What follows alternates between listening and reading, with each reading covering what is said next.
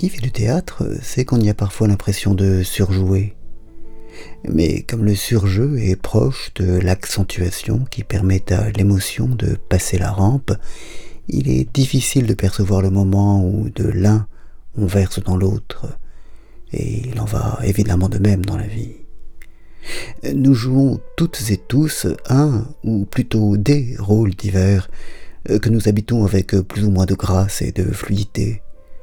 Et certains de ces rôles, les fonctions que nous occupons par exemple, peuvent sembler exiger qu'on les surjoue, qu'on amplifie le personnage au détriment de l'interprète qui le joue et lui donne vie et substance.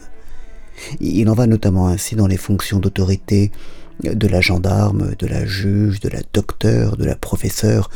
Nous attendons qu'elle incarne sa fonction et que la femme ou l'homme subjectif n'y apparaisse que très secondairement, même si nécessairement. Le vrai surjeu n'est cependant pas tout à fait là, ou du moins pas toujours. Il peut être, paradoxalement, dans l'attitude contraire, ou peut-être la même poussée à son extrémité, qui consiste à marquer sa distance avec le personnage et à souligner par son jeu même qu'on joue. Ainsi, au siècle dernier, le comédien Jean Le Poulain surjouait-il constamment en faisant le clown, le cabotin, montrant ainsi à chaque instant qu'il n'était pas vraiment son personnage, mais un acteur jouant un rôle. Cette façon de rechercher la complicité du public ou de ses interlocuteurs, en marquant qu'on n'est pas tout à fait le personnage qu'on joue ou dont on occupe les fonctions, est une sorte d'équivalent théâtral de la mauvaise foi.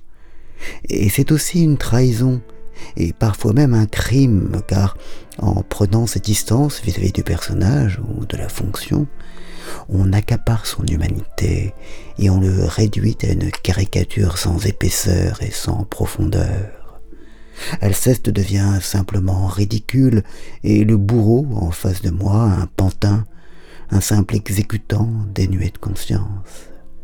J'aime, quant à moi, que les personnes que je côtoie assument leur position, leur fonction, leur responsabilité, sans chercher à s'en défausser sur le rôle qui leur a été confié. Non seulement parce qu'un rôle n'est jamais totalement imposé et qu'il a bien fallu à un moment donné l'accepter, mais aussi et surtout parce qu'habiter vraiment son rôle ou sa fonction est le seul moyen de lui donner vie et humanité, de lui ouvrir les chemins de la morale et du remords, et de lui permettre d'échapper à la fonction de rouage anonyme, appliquant mécaniquement les consignes reçues.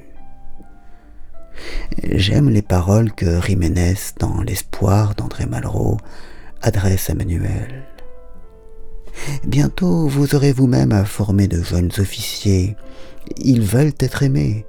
Cela est naturel à l'homme. Et rien de mieux, à condition de leur faire comprendre ceci. Un officier doit être aimé dans la nature de son commandement plus juste, plus efficace, meilleur, et non dans les particularités de sa personne. Mon enfant, me comprenez-vous si je vous dis qu'un officier ne doit jamais séduire Et je partage une nouvelle fois la pensée de Manuel.